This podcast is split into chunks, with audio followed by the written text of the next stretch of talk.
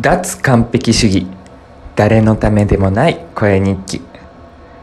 どうも市川誠です。本日は9月30日の夜21時半頃でございます、えー、今日はですねいつもといつも自宅なんですけど今みなとみらいにあるホテルから録音してます。東急レイホテルっていう今年の6月にできたばっかりの綺麗なホテルです。あのいつもと声音声違いますかね？いつもは自宅でちゃんとマイクで録音してるんですけど今日はヒマラヤのアプリに直接話しかけてます。あのだから iPhone のマイクなのでどどうかな？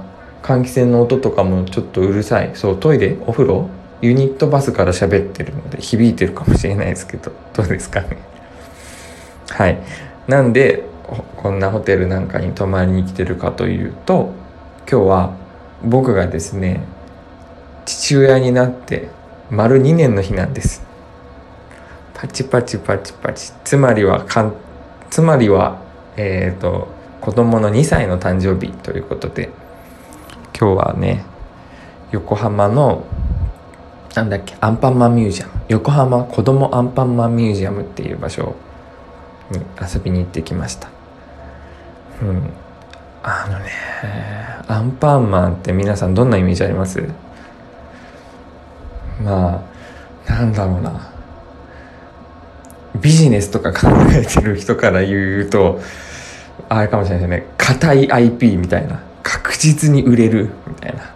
アンパンマンの商品だったら確実に売れるけど権利が厳しい。みたいな。そういう目線もあるかもしれないですけどあの僕はですねアンパンマンってその子供向けの商品やキャラクター数多くなある中でアンパンマングッズだけはダサいって思ってたんですよ。だから自分に子供が生まれてもアンパンマングッズだけはあげない。アンパンマンだけは見せない。みたいなね。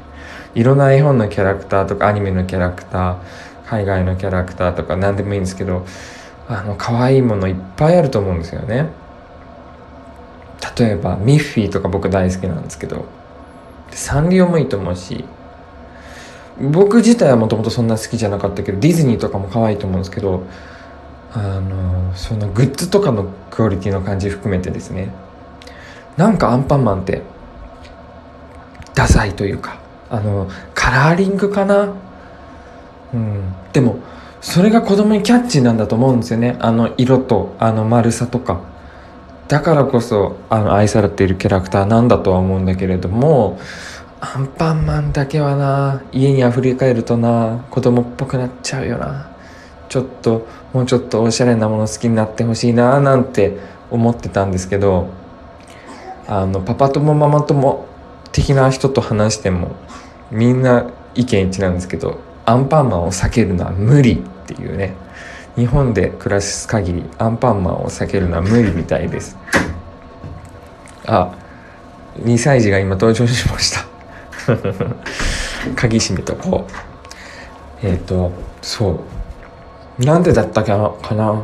うちの子も最初アンパンマン見せないようにってしようと思ってたんだけどいつの間にか大好きになって。今日も本当におしゃはしゃぎでものすごく嬉しそうで来てよかったですね。うん。嬉しかった。楽しかった、うん、今日は早めに終わろうかな。はい。なんだかあのどうしても親バカな話ばっかりになっちゃいそうなんで。あそうそう。気になったのがですね今いる場所がめっちゃ綺麗なホテルで東急レイホテル。REI と書いてレイホテルなんですよ。でエントランスになんかプロジェクションマッピングで星みたいなのがいっぱいあってあとでっかい月。月を多分 3D プリンターとかで作って中から照らしてるみたいな直径1.5メートルぐらいのでっかい月があってでそれぞれの各部屋にも直径20センチぐらいの月月がの模型があってその光るんですよ。でその光がちょっと暖色っぽい光と寒色っぽい光両方できて光の段階も調整できるっていう。で多分クレーターとかも本物の月を完全に再現してるみたいな模型が置いてあったんですけどなんだろうなと思って。でうち僕も持ってるんですよ。月の模型。月好きであの本当に意味はあるのか分かんないけど月の土地とかを買ってみたりとかもしたことあってあのそれ株とかそういう系じゃなくてあの多分エンタメ的なものだと思うんですけどなんかどっかアメリカの会社が月の土地を販売してるんですよね。なんか証明月の土地の証明書をもらえるみたいなのがあって、うん、そんなの持ってたりもするんだけどその知らないで来たんですけどあのこのホテルがそういう月推しのホテルだっていうのをね。でなんか各部屋に月とかって何なんだろうなと思って。レイあレイってなんか光みたいな意味あったよなと思ってちょっとさっきググったんですけどそれは RAY なんですよね。光線っていう意味があるので言うと。でまあ多分月光っていう意味は出てこなかったけど太陽光のことをレイ RAY っていうこともあるからまあ月ってね太陽光反射してるからそういう意味もかかってるのかなと思ったんですけどでも REI ってなんだろうなと思って、まあ、なんかの略かもしれないしわかんないですけど REI の例の意味をご存知の方いたら教えてください。はい。まとまりのない話になっちゃいましたが今日は記念すべき第10話でした。あのどうしても毎日更新をやめたくなかったんで無理やり更新してしまいました。すいません。また次回以降もはもうちょっと身のある内容でお話ししたいと思いつつゆるりとゆるりゆるりとやっていきます。はいありがとうございました。それではまた。